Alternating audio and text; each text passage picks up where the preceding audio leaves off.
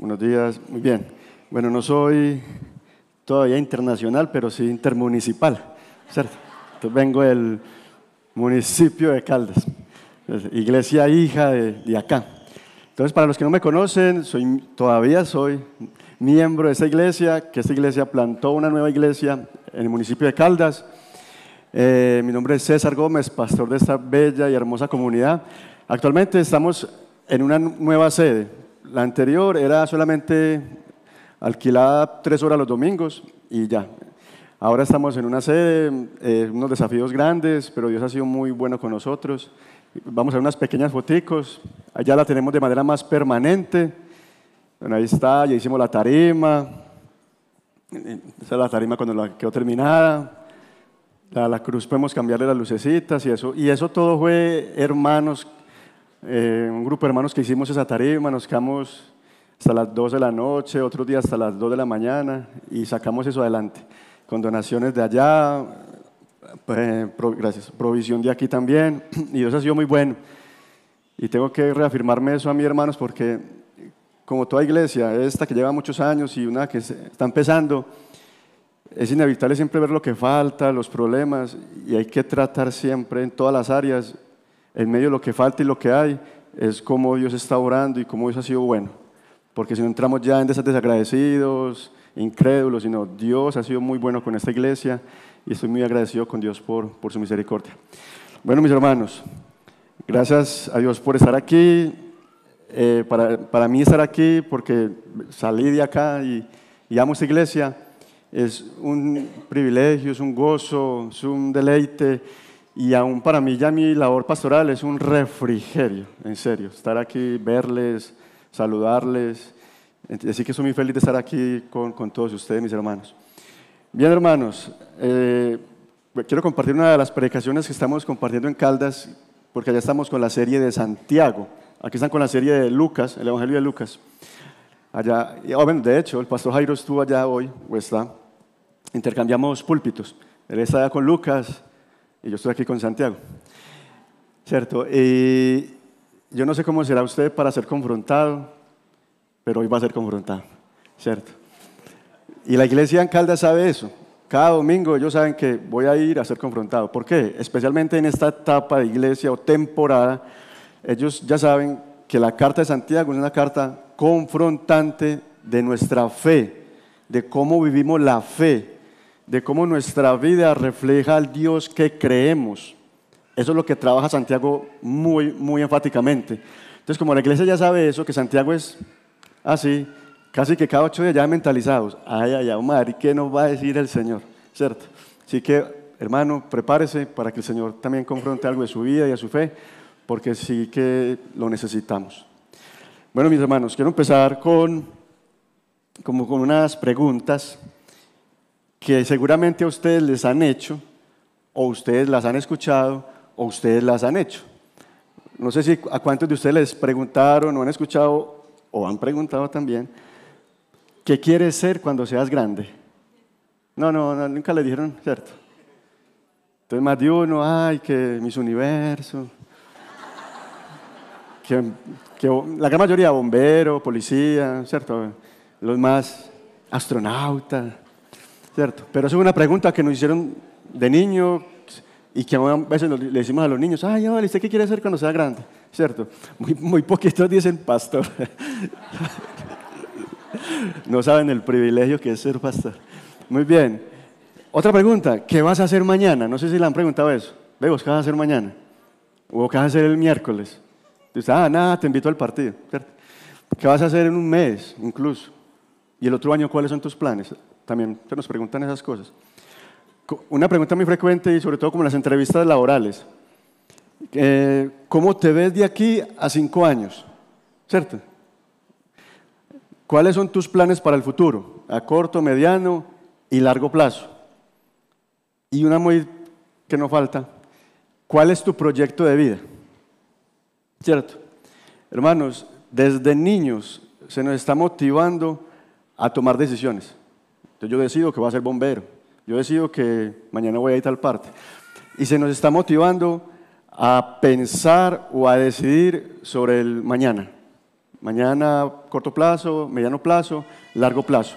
La vida es así y desde niños se nos motiva a eso, se nos impulsa a eso. La pregunta es, como cristianos, ¿está bien o está mal decidir por nuestra propia cuenta, planear el futuro, proyectar el futuro, tomar decisiones por nosotros mismos? Como cristianos, ¿está bien o está mal? ¿Está bien mal ahorrar para mi pensión? ¿Está, está mal como creyente proyectarme a cinco años? Pues bueno, Santiago nos va a hablar de eso. Así que mis hermanos, les invito a que se pongan sobre sus pies y que abramos nuestras Biblias en Santiago capítulo 4. Y vamos a leer desde los versículos 13 al 17. Santiago 4, 13 al 17.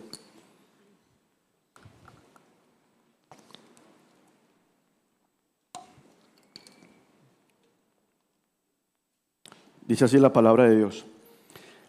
Oigan ahora, ustedes que dicen, hoy o mañana iremos a tal o cual ciudad y pasaremos allá un año, haremos negocio y tendremos ganancia. Sin embargo, ustedes no saben cómo será su vida mañana. Solo son un vapor que aparece por un poco de tiempo y luego se desvanece. Más bien debieran decir, si el Señor quiere, viviremos y haremos esto o aquello. Pero ahora se jactan en su arrogancia. Toda jactancia semejante es mala. Aquel, pues, que sabe hacer lo bueno y no lo hace, le es pecado. Yo le invito a iglesia que oremos, viendo la ayuda de nuestro Dios. Padre, aquí estamos delante de ti. También te queremos adorar escuchando con reverencia y suma atención tu voz, tu palabra, tu consejo, tu corrección, lo que tú quieres decirnos en esta mañana. Señor, tú quieres hablarnos. Por favor, danos oídos atentos, un corazón dispuesto para recibir tu palabra y, y aplica el mensaje en nuestros corazones. Y por medio de este mensaje, Señor, de tu palabra, renueva nuestra mente transforma nuestro corazón. Pedimos tu gracia para escuchar y responder en obediencia. Pedimos tu gracia para, en la debilidad para predicar tu palabra. Así que nos encomendamos a ti en el nombre de Jesús. Amén y amén. Mano, tome asiento y prepárese a escuchar la voz del Señor. Le he puesto a este mensaje, si Dios quiere, si Dios quiere. Y lo primero que vamos a mirar en el versículo 13 y 14 es una actitud que va a corregir Santiago, una actitud incorrecta que va más allá de las palabras. Porque como vamos a mirar, aparentemente en estas palabras no hay nada malo. Usted mira lo que van a hacer ellos y a planear y no hay nada pecaminoso allí, aparentemente. Pero hay una actitud detrás de esto, que es lo que Santiago viene trabajando en toda su carta, trabajando actitudes pecaminosas, contrarias a un creyente, y es lo que va a trabajar. Entonces mira lo que es el versículo 13. Oigan ahora ustedes que dicen, hoy o mañana iremos a tal o cual ciudad y pasaremos allá un año, haremos negocio y tendremos ganancia. Oigan ustedes. ¿Quiénes son esos ustedes que Santiago les está hablando?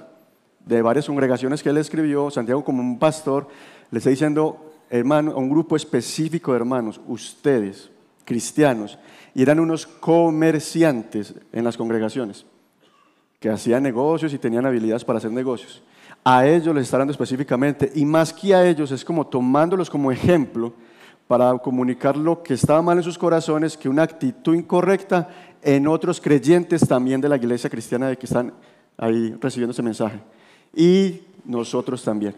O sea que no solamente para esos comerciantes, aplica para todos porque es el mismo problema de todos nosotros. Así que, mire, y esos comerciantes están expresando con sus palabras una actitud incorrecta. Oigan ustedes qué dicen. Hermanos, igual que ellos, nosotros, como estos comerciantes y otros cristianos que estaban ahí, por eso digo que no solamente eran para esos comerciantes, al igual que ellos, nosotros también tomamos decisiones, ¿cierto?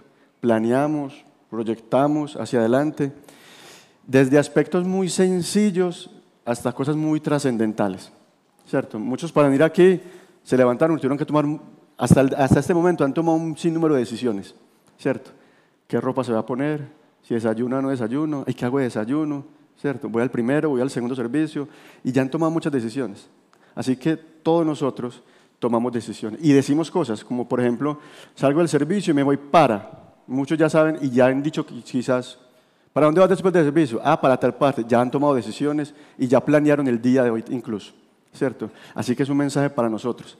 Ustedes que dicen y toman decisiones con lo que dicen que van a hacer, hermanos, yo creo, a mí me gusta mucho, y lo hago mucho en el Raíz de Caldas, leer un versículo, explicarlo y volverlo a leer con la explicación, o sea, cómo sonaría el versículo. A mí me gusta mucho hacer eso. Así que ese versículo, podríamos decir esta primera parte así, oigan ahora, ustedes del Redil del Sur, que dicen, hoy voy a ir a esta diligencia, luego voy a visitar a tal persona y por la noche voy a verme el partido. Hoy salgo y me voy para Mallorca y almuerzo en tal parte, ¿cierto? Mañana me encuentro con tal persona o me voy de paseo para X lugar. ¿Ustedes qué dicen? La otra semana voy a tal lugar para comprar esto o aquello. ¿Ustedes qué dicen?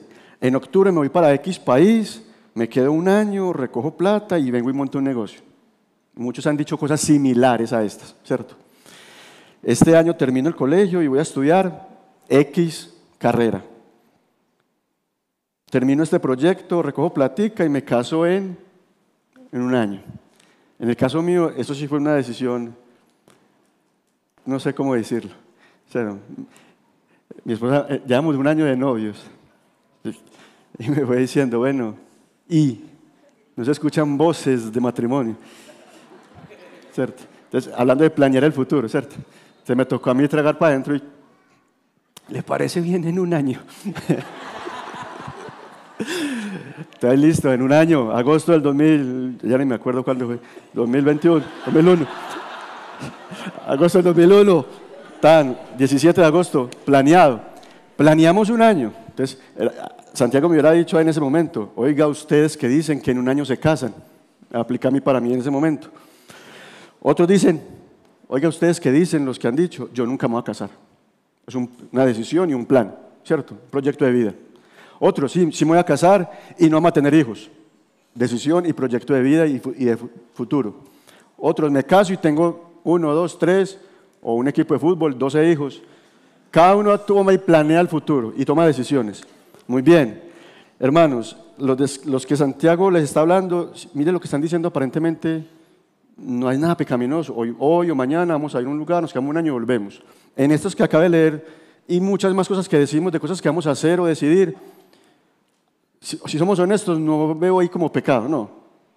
Decir que mañana va a hacer esto, que me voy a ir a pasear, que va a hacer un negocio, ahí no hay pecado.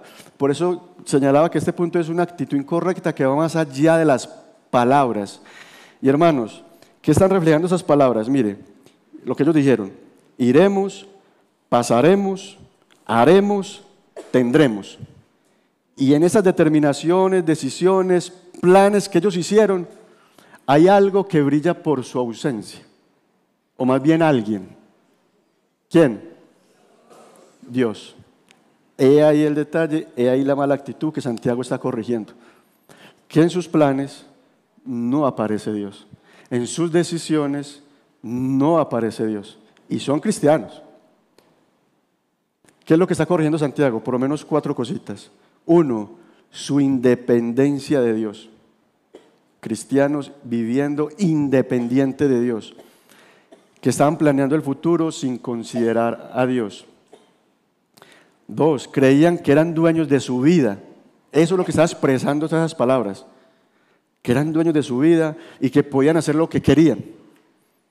Exceso de autoconfianza tienen una total dependencia, pero no de Dios, y una total confianza, pero no de Dios, sino de sus destrezas y habilidades para hacer negocios, lograr cosas, asegurar su futuro. Vamos, vendemos, nos quedamos un añito, ya todo lo tenían y conseguimos plata y nos venimos. Es lo que está expresando ese, ese versículo. Confiaban mucho y dependían mucho de sus capacidades. Eso es lo que está corrigiendo Santiago. Y es muy similar a una parábola que contó Jesús de un rico, que dice así, Lucas capítulo 12, versículos 18 al 20. Entonces dijo el rico, esto haré, derribaré mis graneros y edificaré otros más grandes, y allí almacenaré todo mi grano y mis bienes.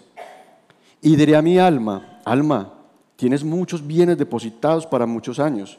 Descansa, come, bebe, diviértete. Pero Dios le dijo, necio, esta misma noche te reclaman el alma y ahora, ¿para quién será lo que has provisto? Este hombre estaba confiado de que tenía su futuro asegurado por lo que tenía en el presente. Y es la misma actitud que Santiago está corrigiendo. Creer que podemos asegurar nuestro futuro por lo que tenemos en nuestro presente. Habilidades, inteligencia, dones, Bancolombia ahí buenos ceros, la cuenta. Entonces, quiere, la salud es una riqueza muy grande que tenemos, ¿cierto? Y yo, yo conozco mujeres que tienen 84 años y parecen de 20 en su eh, ánimo y fuerzas. Y todas esas cosas nos ayudan como a creer que podemos asegurar nuestro futuro y descansar totalmente en eso. Y descansar y apoyarnos en eso. Lo otro que Santiago está corrigiendo es que creían que podían afectar, controlar o asegurar su destino o futuro a corto, mediano y largo plazo. Hoy, corto plazo como dicen ellos, mañana, mediano plazo, un año, largo plazo. Y es lo que Santiago está corrigiendo en ellos, como esa actitud, esa creencia implícita de querer que puedan controlar y afectar su futuro corto, mediano y largo plazo. Es lo que Santiago está corrigiendo. Mis hermanos, el capítulo 4 de Santiago, bueno, toda la carta, pero el capítulo 4, versículos y porciones anteriores, Santiago venía corrigiendo muchas cosas. Y una de ellas es el amor al mundo. Y de hecho les dijo un piropo, adúlteros. Así les dijo, infieles a Dios, porque tienen amistad con el mundo. Toda amistad con el mundo es enemistad contra Dios, de doble ánimo. Les dijo todo eso. ¿Y, ¿Y por qué? Porque en su forma de pensar, de hablar y de vivir, estaban muy en estrecha intimidad y adoptando la filosofía de, de vida, de pensamiento del mundo sin Dios de unos principios donde no Dios los estableció. Y aquí es uno de ellos. Porque el mundo, mis hermanos, un mundo caído, sin Dios, fomenta este tipo de pensamiento de la independencia de Dios. Y tristemente muchos cristianos como ellos vivimos así. Frases como estas que les voy a leer abundan en la internet, en libros de superación personal y que he visto en muchos estados de hermanitos en la fe. Frases como esta. Si estás buscando a la persona que cambiará tu vida, échale una mirada al espejo.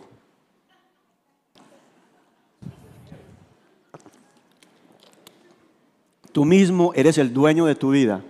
Nadie más puede decirte lo que puedes hacer. Eso abunda en los libros, en la internet y en estados de hermanos en la fe. Recuerda, esa es otra que me encontré por ahí, eres dueña de tu vida y solo tú le darás un norte y un sentido. Solo tú. Sivananda escribe, el hombre es dueño de su propio destino. Tú mismo, por el poder de tu pensamiento, creas tu destino. Pero puedes anularlo si quieres. Todas las facultades, energías y poderes están latentes en ti. Desarrollalas y hazte libre y grande. Otro, Pablo Coelho, que es como más conocido hoy en día, un autor de muchos libros de superación personal, y dice, los hombres son dueños de su propio destino. Y todo es una forma de pensar y de vivir. Y la última, como pues tengo una hija, muchos saben, entonces veo mucho Barbies con ella. Barbies y muñecas y series y películas de Barbie. Y hay una frase de Barbie que también muestra esa filosofía de vida. Tú puedes ser lo que quieras ser. Es una frase de Barbie. Tú puedes hacer lo que quieras ser.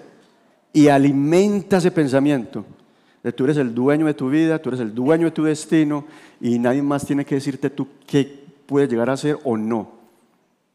Hermanos, ¿qué comunican todos estos mensajes? Que para la sociedad y el mundo caído, la autonomía es un valor supremo. La autonomía, tú eres libre de decir lo que quieras. Y tristemente eso está muy infiltrado en pensamientos de los cristianos. Comunica una autodeterminación personal. No dejes que otros decidan por ti, tú puedes decidir el futuro que quieras, toma tus propias decisiones. No necesitas depender de nadie, ni para decidir, ni para lograr cosas. Autonomía, eres autónomo. Y muchos cristianos quizás no dicen todas estas cosas, pero viven así. No necesito a nadie para decidir o planear o proyectar mi vida. No necesito a nadie. ¿Qué es la autonomía? Y muy interesante porque la autonomía, cuando usé la definición de autonomía, es muy similar a la definición de autosuficiencia. Son muy similares. Y es lo que Santiago está corrigiendo. Más que esa autonomía, es una actitud autosuficiente e independiente en su corazón, de Dios y de los demás. Y la autonomía es la capacidad que tiene una persona para tomar decisiones o realizar acciones por sus propios medios sin necesitar el consejo o ayuda de otros. Una persona autónoma también puede ser señalada como una persona independiente y libre. Y la autosuficiencia es alguien o algo, es suficiente cuando no necesita de ninguna ayuda o intervención externa para conseguir sus objetivos.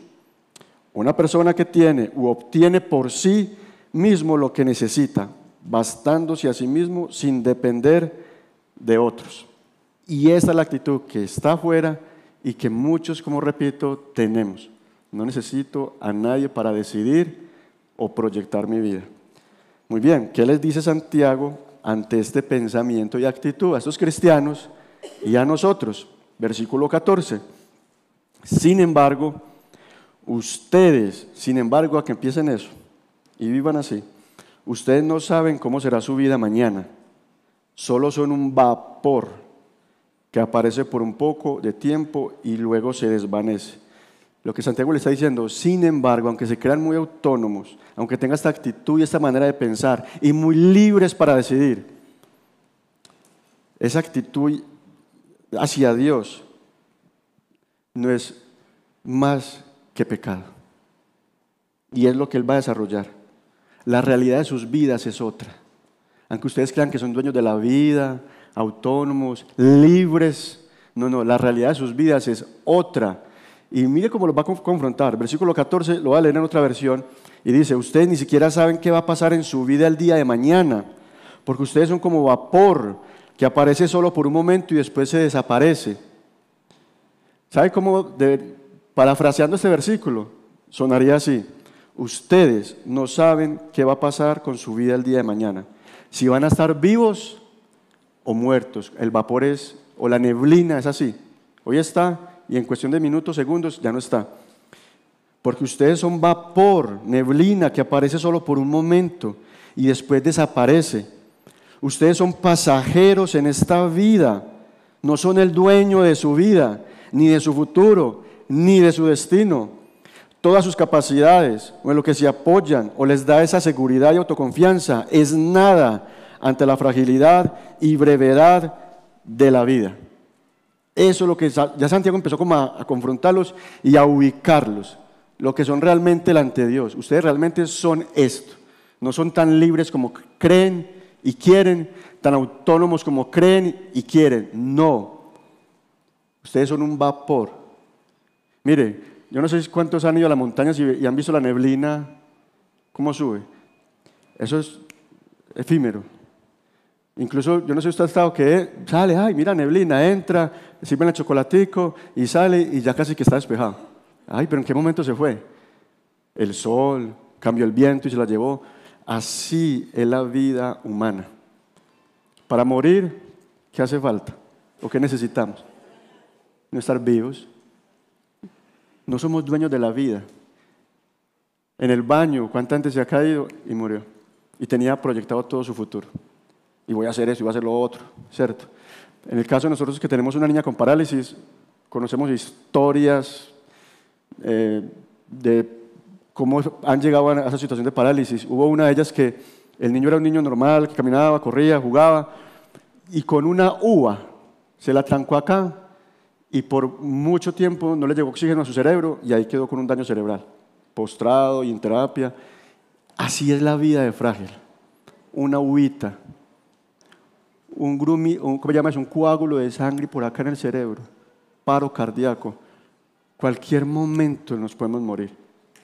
Y eso es lo que Santiago quiere llevarlos a pensar. Y mire cómo les dice, ustedes solamente que se creen tanto autónomos, que pueden decidir, asegurar el futuro y planear independientemente, tan capaces, ustedes saben qué son? Vapor, humo, neblina. Y me gusta eso porque ese es el lenguaje que la Biblia usa. La Biblia no está empeñada en subir tu autoestima, como el mundo quiere hacernosla subir. Porque ¿saben por qué, mis hermanos? Porque la Biblia asume que ya tenemos una autoestima muy alta, demasiado alta. Ese mandamiento que dice, amarás a tu prójimo como a ti mismo. Entonces, ¿qué dice la psicología? Si ves, tienes que amarte a ti, cuídate, valórate, mímate, para que puedas amar al prójimo. No. Lo que ese versículo dice es, así como te amas tanto a ti, ama a los demás. Como dijo por ahí un teólogo, que el hombre nace encorvado hacia sí mismo. Estamos centrados totalmente en nosotros. Y, la Biblia en vez de estar subiéndonos la autoestima, se encarga de una y otra manera de ubicarnos en lo que realmente somos ante Dios. Y por eso nos dice como cosas como, ustedes solamente son vapor. No me crea mucho café con leche, mucha Coca-Cola del desierto, usted solamente es un vapor. Ah, pero todo lo que tengo, lo que he conseguido, vapor. Mañana puede amanecer muerto. Es más, sale de aquí y se murió. Su vida no depende, usted no puede controlar su vida. Como dice Mateo 6, usted no puede eh, añadirle un, no sé, como media hora o una hora a su vida. Usted no puede hacer eso. Hermanos, somos, y es y es el mensaje de la Biblia, somos criaturas, no somos dioses. Y eso es lo que la Biblia nos dice una y otra vez. Somos finitos, no infinitos. Somos limitados, no ilimitados. Somos dependientes, no independientes. Y estamos y nos creemos muy independientes y no está mal emprender un negocio, haga su propia empresa, pero tras de eso sí hay una filosofía muy arraigada, es yo no voy a depender de nadie, voy a tener mi empresa las razones no son como generar empleo, qué sé yo, sino porque no quiero depender de nadie, que otro me diga qué tengo que hacer, a qué horas tengo que entrar. No, independiente, hermanos. Nadie es independiente. Todos dependemos de otros para todo. Para todo.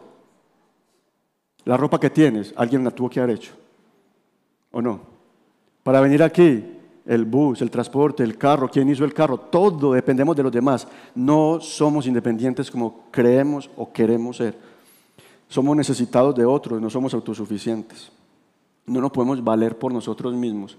El único independiente y autosuficiente es Dios. Él no necesita a nadie ni a nadie para su propio gozo, felicidad, existencia, para nada. Somos débiles y frágiles, no somos invencibles ni inmunes. Y yo creo que Dios usó, bueno, no sé si estoy diciendo lo correcto, pero creo que sí. Dios usó esa bacteria llamada COVID para demostrar al mundo entero que una pequeña bacteria voltea todo patas arriba. ¿Cuántos planes, proyectos, futuros, todo eso se trocó? Una pequeña cosa microscópica. no somos invencibles, no somos fuertes como queremos ser. Y el mundo quiere eso, resaltar las capacidades humanas y todo lo que sea debilidad humana. No, no llore, no, no diga que no puede, no, no dependa de otro. Mi hija, no estudie para que no dependa de un hombre. O sea, todo lo que suene a debilidad lo atacamos y lo vemos como una amenaza. Qué pensamiento del mundo tan antibíblico. Cuando Pablo dijo, el apóstol Pablo dijo, me glorío no en mis fortalezas. ¿Me glorío en qué? Mis debilidades. Porque cuando soy débil, soy fuerte. Y porque el poder de Dios se perfecciona en mi debilidad. Hermanos, Vivir a la luz de si vamos a vivir mañana o no, si podemos morir en cualquier momento, nos debería ayudar a enfocarnos en vivir para amar a Dios y a los demás, más que para lograr cosas y conseguir cosas y proyectar el futuro y la vida. Eso debería, saber que yo mañana me puedo morir, debería afectar cómo yo amo a los demás, a mi esposa, a mi hija, a la iglesia, a los hermanos, a la sociedad, porque eso es lo que finalmente Dios quiere e importa. Dos, la actitud que deberíamos tener que va más allá de las palabras. Entonces ya corrigió la actitud incorrecta, independencia, autosuficiencia.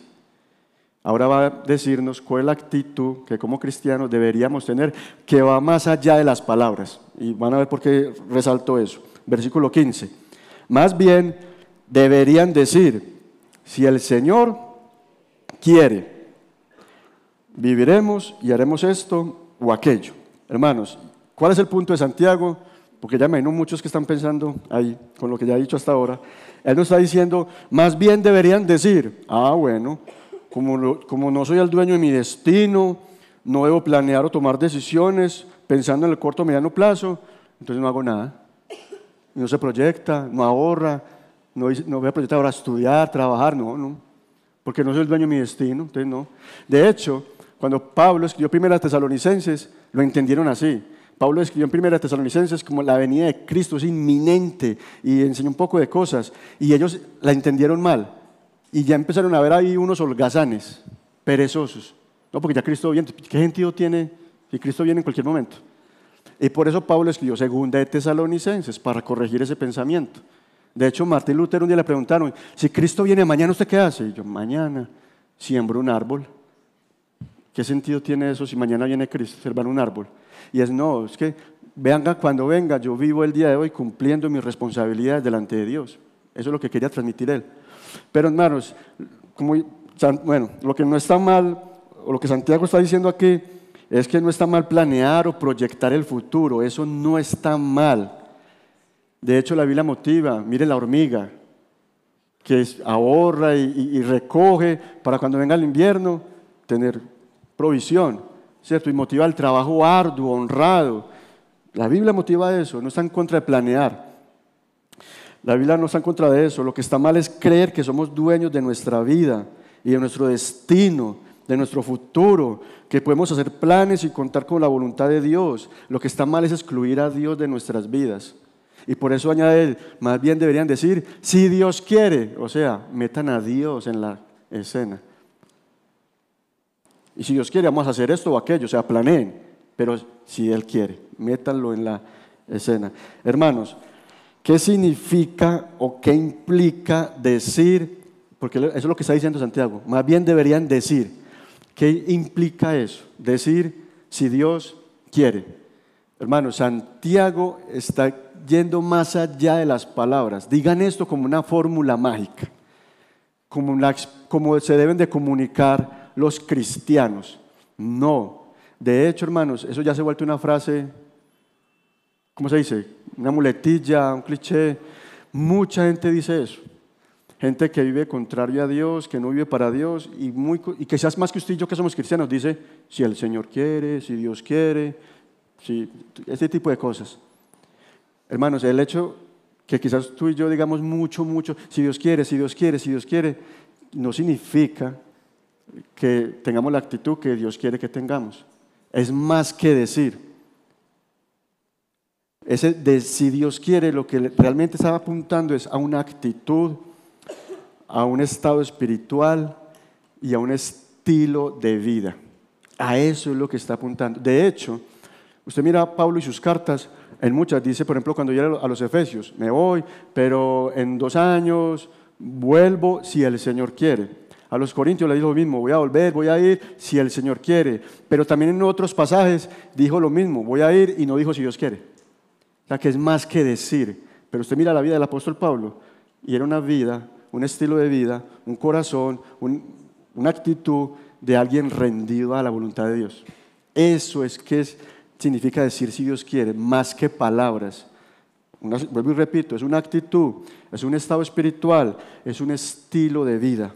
Es dejar de ser autosuficientes, autónomos, independientes, dejar de empeñarnos en hacer lo que queremos, es rendir nuestra voluntad a Dios y depender de Dios total y absolutamente eso. A eso es lo que está apuntando eso. Más bien, de vivir así, lo que deberían de decir, o más bien, lo que deberían tener en su corazón y la forma en que deberían de vivir es así, dependientes a Dios, rendidos a Dios, sometidos a la voluntad de Dios por encima de la suya. Hermanos, ¿Qué implica entonces realmente decir esa palabrita, si Dios quiere, o lo que está apuntando esto? Bueno, varias cositas. Reconocer que Dios es soberano, que Dios es el dueño de todo, incluyendo nuestra vida, que Él es el dueño de nuestras posesiones, posiciones, planes, futuro, Él es el dueño de todo. De hecho, si usted lee bien, no dice si Dios quiere. ¿Qué dice? Lea. Si el Señor quiere. Y ese Señor es un título para describir que Él es el soberano. Y Él es el dueño de todo. Como quien dice, si el dueño de todo, de mi vida y mi futuro, quiere. Eso es lo que está diciendo. Reconózcalo como un soberano. Y hay un autor, un teólogo, creo que se llama Abraham Kuyper, holandés, y mire lo que él dijo, una frase que es como conocida.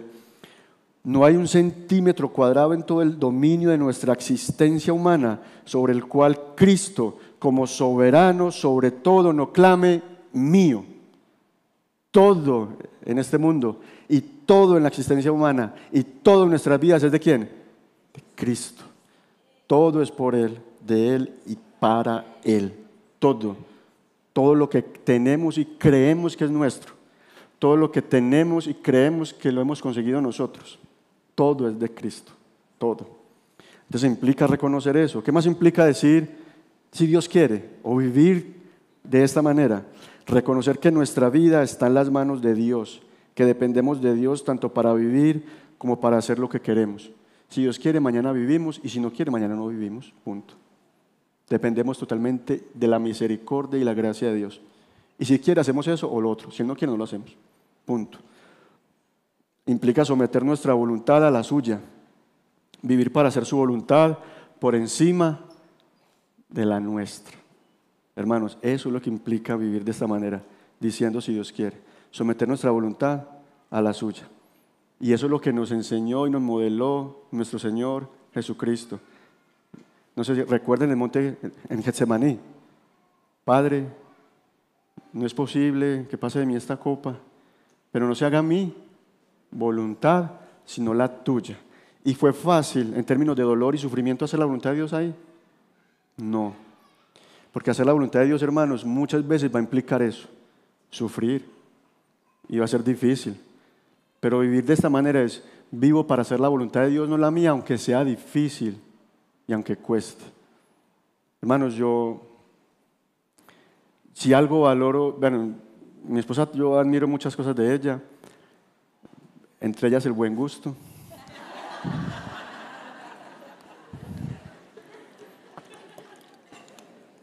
Hermanos, no hablando en serio, si algo admiro de ella, y lo digo porque Dios usó eso en el primer servicio para hablar a algunas personas, es su determinación para hacer la voluntad de Dios aunque le implique sufrir.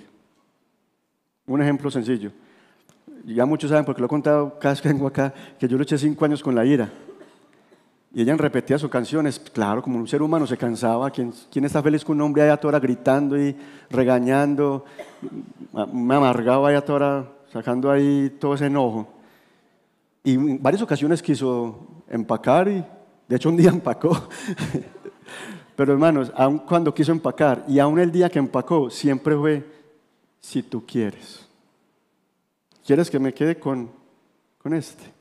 Pero no dijo eso. ¿Quieres que me quede? Hermanos, cuando Dios ve un corazón que está dispuesto a hacer su voluntad, aunque se le implique sufrir, créame que no te va a dejar sin respuesta. Él te va a responder. Como en muchas maneras. Y de muchas maneras le hizo entender, sí, que ese con ese muchacho. Gracias a Dios. Pero hermanos, decir y vivir a la luz de si Dios quiere es eso, someter tu voluntad. Lo que tú quieres hacer, someterlo a Él. Lo que no quieres hacer, someterlo a lo que Él quiera y punto. ¿Qué implica? Aceptar fracasos o puertas cerradas. Usted planeó, decidió y se lanzó, pero como usted dijo, Dios, si tú quieres, y Dios muchas veces va a decir, no quiero. Y ese plan se frustró. Y usted, pero ¿por qué? Si yo, va, eso ya tenía todo asegurado. Es más, era para algo bueno y nos iba a ir como familia, pero Dios cambió todos esos planes. Si tú vives a la luz de esto, implica eso, que muchos de tus planes y metas y proyectos no se cumplan, fracasen. ¿Qué más implica? Buscar, conocer la voluntad de Dios en cada situación. Así que no me digas que porque tú dices mucho, si Dios quiere, si Dios quiere voy, si Dios quiere vamos, si Dios quiere compro, eh, eh, eso, pero tú dices mucho eso, pero no buscas la voluntad de Dios en la Biblia en cada área de tu vida, no digas que dependes de Dios. Lo dices, lo expresas, pero eso se va a ver en la medida en que tú busques la voluntad de Dios en cada área de su vida. ¿Cómo lo hacemos? Bueno, uno, orando, Señor, orando y orando. Dos, aquí, buscando qué mandamientos, qué principios, qué ordenanzas, qué verdades hay aquí para esa decisión que voy a tomar. Hermanos, y aquí, hago un paréntesis, incluye aún las crisis o cosas difíciles. El caso que hice con mi esposa, muchos de aquí también quizás, me quiero ir, me quiero separar, y he escuchado, y a mí han venido, pastor, me voy de la casa. ¿Y por qué? Por, sí, hay razones, no bíblicas, tiene razones, no son bíblicas, pero me voy. Yo, pero venga, ya oraste, no, pero me voy. Ya le preguntaste a Dios si Él quiere, no, pero me voy, porque me va a aguantar. Y así tomamos decisiones sin ir a la palabra que Dios quiere. Y yo celebro, terminó el primer servicio y alguien de aquí nuevo en esta iglesia se me acercó y me dijo, cuando usted dijo eso, yo estoy así, yo me quiero separar ya. ¿Qué es lo que Dios quiere? Dígame. Mi hermano, por lo pronto, le, dije, le di unas citas bíblicas, ahí está lo que Dios quiere para ti como esposo, pero habla con uno de los pastores de esta iglesia para que cuenten más en detalle las, razones. Pero me gustó esa actitud de que quizás si no ha escuchado ese sermón, llega a la casa y chao. Y llego y, ¿qué es lo que Dios quiere? Porque yo me quiero separar, pero bueno, yo quiero hacer lo que Dios quiere. Decisiones como me voy de la iglesia. Y muchos cristianos así como tomando agüita, como cambiando de camisa. Estoy aquí, me aburrí me voy. Y no se preguntan, Dios, ¿tú quieres? No se toman el tiempo para conocer si Dios quiere que te muevas o no te muevas. Y para todo, para todo. Preguntémonos siempre qué dice la palabra de Dios. Pidamos consejo de hermanos maduros en la fe. Otra implicación, retroceder o renunciar a ciertos planes o propósitos. Yo tenía ya un plan, tenía unas decisiones, unos proyectos, pero Dios te mostró por su palabra, una predicación, un consejo, que no es la voluntad de Dios. Pero si tú vas a vivir de acuerdo a esto, lo que Dios quiera, renuncio a eso. Ya lo tenía decidido, trazado, pero renuncio a eso porque entendí que Dios no quiere eso. Si sigues obstinado en esa decisión, no, pero ¿por qué si yo no le doy nada de malo a eso? Y es lo que yo quiero Estás viviendo no a la luz de si Dios quiere, sino soy autónomo. Como digamos al principio, soy libre. Yo tomo mis decisiones, no dependo de nada ni de nadie. Hermanos, tercer punto y último, lo que es malo y pecado ante Dios. Y uso esas dos palabras, malo y pecado, porque están en el texto. Mira lo que dice el versículo 16. Pero ahora, así es como deben de vivir, sometidos a Dios, dependiendo de Dios, rendidos a Dios. Pero ahora se jactan en su arrogancia. Y toda jactancia semejante es mala. Esa independencia, esa autosuficiencia, vivir sin tomar en cuenta a Dios, no es simplemente como que, ve, se me olvidó, o es un estilo de vida, no, es algo malo a los ojos de Dios, malo. Y ojalá nosotros podamos crecer en llamarle las cosas como la Biblia las llama. Yo al pecado lo llamo maldad, porque veo que en la Biblia lo muestra así. Si confesamos nuestros pecados, Él es fiel y justo para perdonarnos y limpiarnos de toda maldad. Mire José, el adulterio como lo veía. La historia de José, no sé si la conocen en Génesis. Cuando la mujer le decía todos los días, acuéstate conmigo. Y lo, ¿cómo yo voy a pecar contra mi Dios, mi amo, cometiendo esta gran maldad. Así que llamémosles al pecado como Dios lo llama, algo malo, maldad. Y llamémoslo a vivir independientes de Dios como Dios lo llama y como Dios lo ve, como algo malo. Es malo a los ojos de Dios vivir independientes de Él, sin, sin contar con Él, vivir haciendo nuestra propia voluntad y no la voluntad de Él. Hermano, es tan malo que esa es la semilla que fue lo que hizo el mismo Satanás. quiso vivir de manera independiente de Dios y fue lo que sembró en Eva también. Puede ser como Dios. Puedes alcanzar la sabiduría, plenitud, satisfacción en la vida. ¿Y sabes cómo? Viviendo independiente de Dios. Eso es diabólico, es malo, es malo. ¿Qué es la jactancia que ellos tenían? Alabanza propia, desordenada y presuntuosa, alabanza de uno mismo, presunción, actitud de manifestar admiración por los logros o, o cualidades. Y la arrogancia, la arrogancia es la actitud de quien se considera mejor de lo que realmente es, o que considera a los demás por debajo de sí, pensar que no necesita a otros y que se basta por sí mismo. Eso es arrogancia. Y cuando hablamos o vivimos como que todo lo que hemos conseguido, lo que estamos consiguiendo, lo que vamos a conseguir, y vivimos de manera independiente, que no necesito a otros ni a Dios, eso es jactancia. Todo tipo de jactancia parecida es algo malo. Y lo que eh, este versículo 16 está diciendo sonaría algo así. Pero ahora ustedes se jactan en su autonomía, en su autosuficiencia e independencia. Se alaban a sí mismos, creyendo que los logros que han tenido en el pasado o presente y lo que pueden lograr en el futuro es por sus propias capacidades, por ustedes mismos, que no necesitaron ni necesitan a nadie, indirectamente, implícitamente, ni a Dios. Y es lo que él está cuestionando ahí. Y eso es malo a los ojos de Dios. Versículo 17. Aquel pues que sabe hacer lo bueno y no lo hace, le es pecado. Sigue como con la misma idea. ¿Qué es lo bueno que quizás este pasaje está señalando? Teniéndolo en cuenta con los versículos anteriores, lo bueno es depender de Dios. Lo bueno es hacer la voluntad de Dios. Pero cuando no lo hacemos, eso es qué? Pecado. Saber que no somos dueños de nuestra vida, eso es bueno. Que somos frágiles, eso es bueno. Saber eso. Saber que nuestra vida depende de Dios, que le pertenecemos, eso es bueno. Pero saber eso y no buscar conocer la voluntad de Dios por encima de la nuestra y no depender de Él en oración para nuestras decisiones y planes es pecado. Hermanos, unas conclusiones y aplicaciones. El pecado de estos cristianos no estaba en hacer planes para el futuro, no, sino en no tomar en cuenta a Dios en sus planes. Lo que importa es tener la actitud correcta hacia Dios, no la repetición de una palabra como una fórmula. Eso es lo que Dios quiere. Planificación, proyección, planeación, sin oración, es autosuficiencia, arrogancia y orgullo. Porque, no de, porque la oración es la que nos lleva a depender de Dios. Y yo muestro mi dependencia de Dios en la oración también. El mañana no nos pertenece. El futuro está únicamente en las manos de Dios. Hermanos, planifica por adelantado, planifique pero no te aferres mucho a tus planes.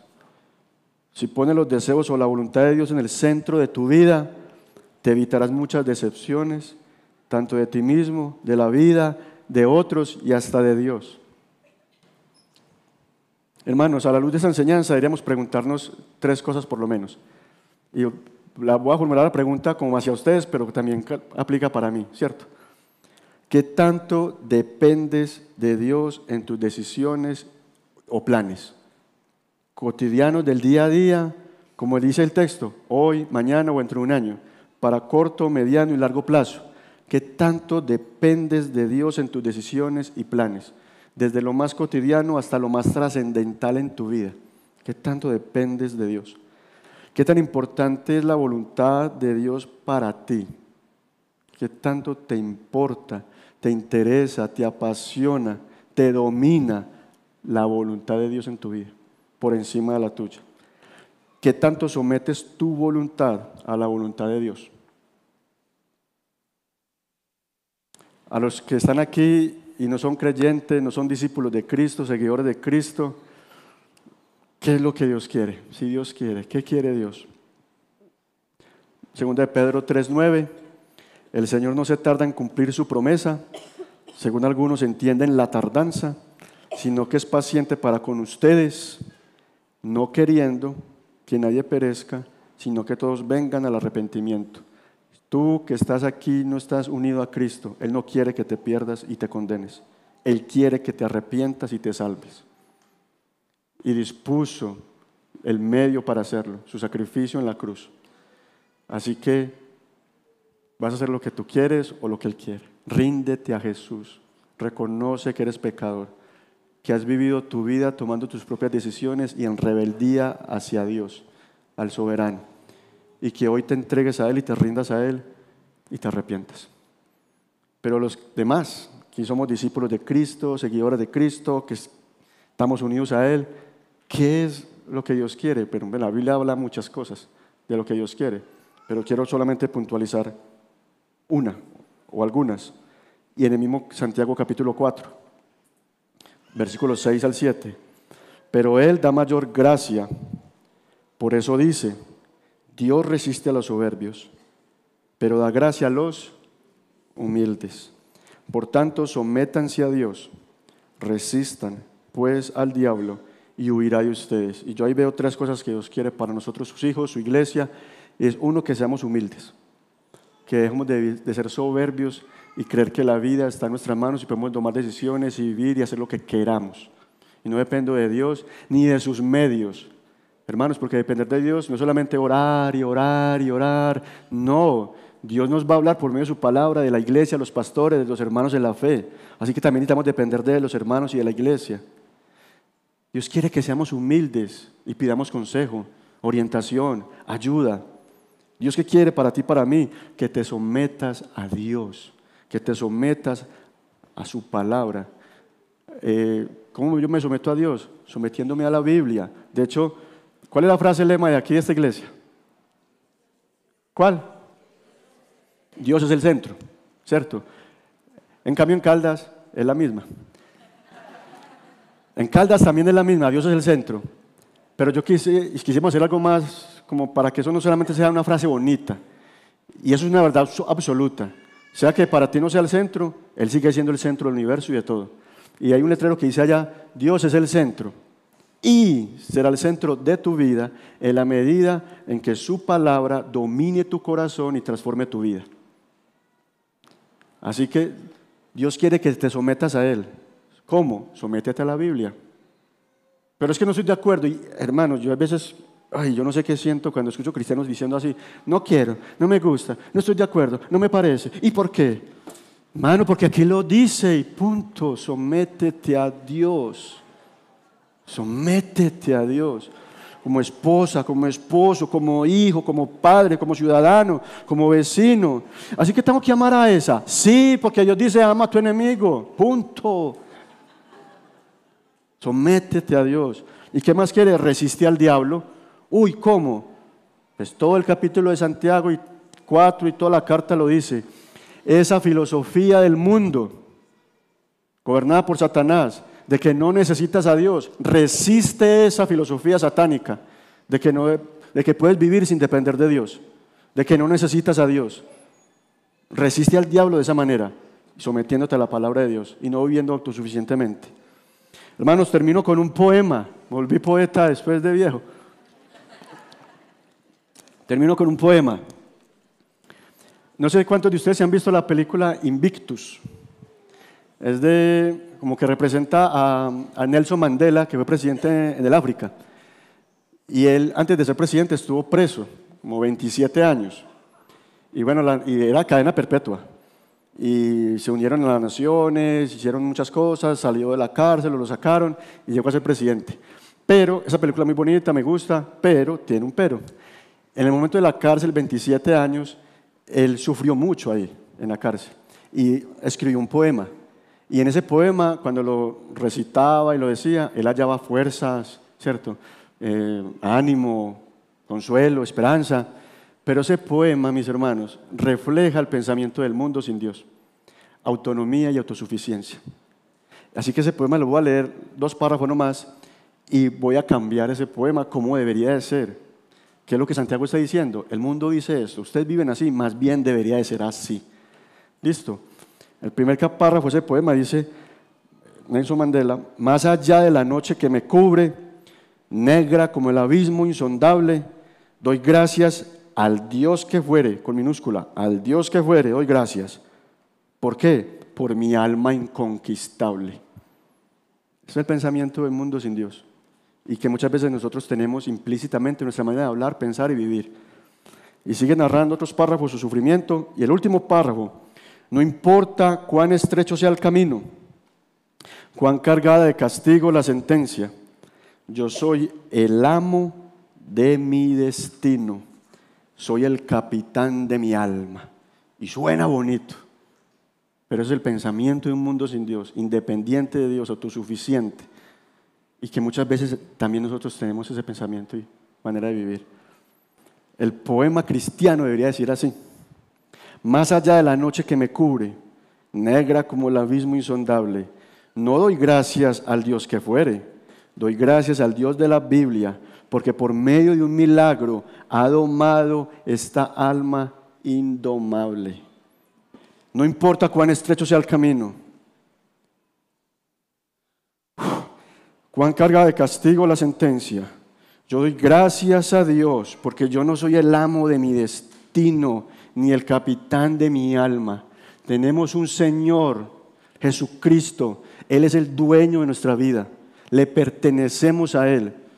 Hermanos, y eso, es, eso sí es verdadera libertad. Saber que mi vida está en manos de Dios. Mi presente, corto, mediano, largo, mi futuro, mi eternidad están en manos del Señor Jesucristo. Eso sí es verdadera libertad. Y el capitán de mi alma es Él. Y el que doma esta alma indomable es Él. Y el único que lo puede hacer es Él, Jesucristo. Hermanos, que nuestras palabras, nuestra manera de vivir, reflejen dependencia de Dios, sumisión a Dios, un corazón rendido a la voluntad de Dios. Que cuando tus compañeros y compañeras en la universidad, en el trabajo, tus vecinos, tu familia, todos los que te rodean te vean, puedan decir, hay una mujer, hay un hombre, un joven, una chica que está rendida a Dios, que no vive independiente de Dios, que para todo es Dios en su vida. Está rendida a la voluntad de Dios, cueste lo que cueste no es autosuficiente. Que el mundo nos vea así, que vivamos de esta manera, mis hermanos. Yo le invito a que oremos pidiendo perdón al Señor, porque muchas veces vivimos así equivocadamente. Y que Él dome esta alma indomable, que es posible solamente en Jesucristo. Yo le invito a que cierre sus ojos y respondamos en oración.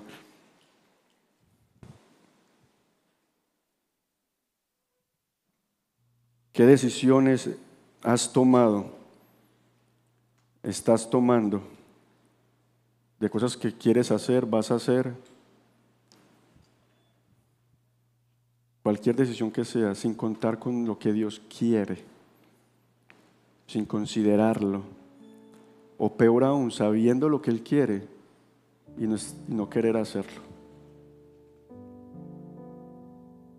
Perdónanos, pídele perdón al Señor, porque eso es algo malo y es pecado.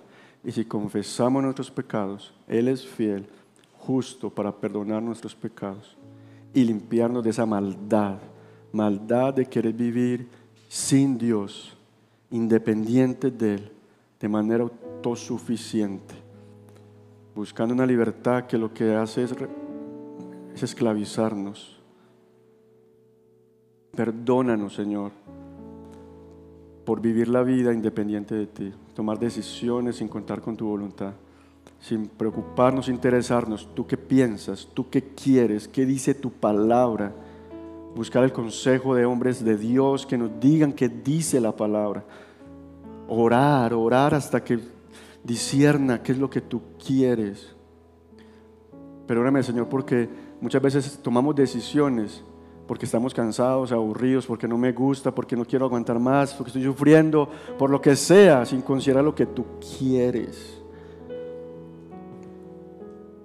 Perdónanos por esa actitud de vivir independientemente de ti. Y Señor, no tenemos una alma indomable. El mundo sin Dios quizás. Nosotros podemos tener un alma domada en Jesucristo por su Espíritu. Ven, Señor, y gobierna nuestro corazón. Cambia esa disposición de la independencia a la dependencia de ti. Oro como el salmista cuando oró, crea en mí un corazón limpio. Señor, crea en mí un corazón dependiente, dependiente de tu voluntad. Créame un corazón rendido a tu voluntad, cueste lo que cueste, gústeme o no me guste, porque tu voluntad es buena, agradable y perfecta. Y que más que sea lo que yo quiera, es que lo que tú quieras y que tú seas exaltado, glorificado, honrado por mi obediencia, Señor. Cambia este corazón autónomo, rebelde, autosuficiente, por un corazón dependiente. Yo invito hermano que adoremos cantemos esto también como una oración al Señor.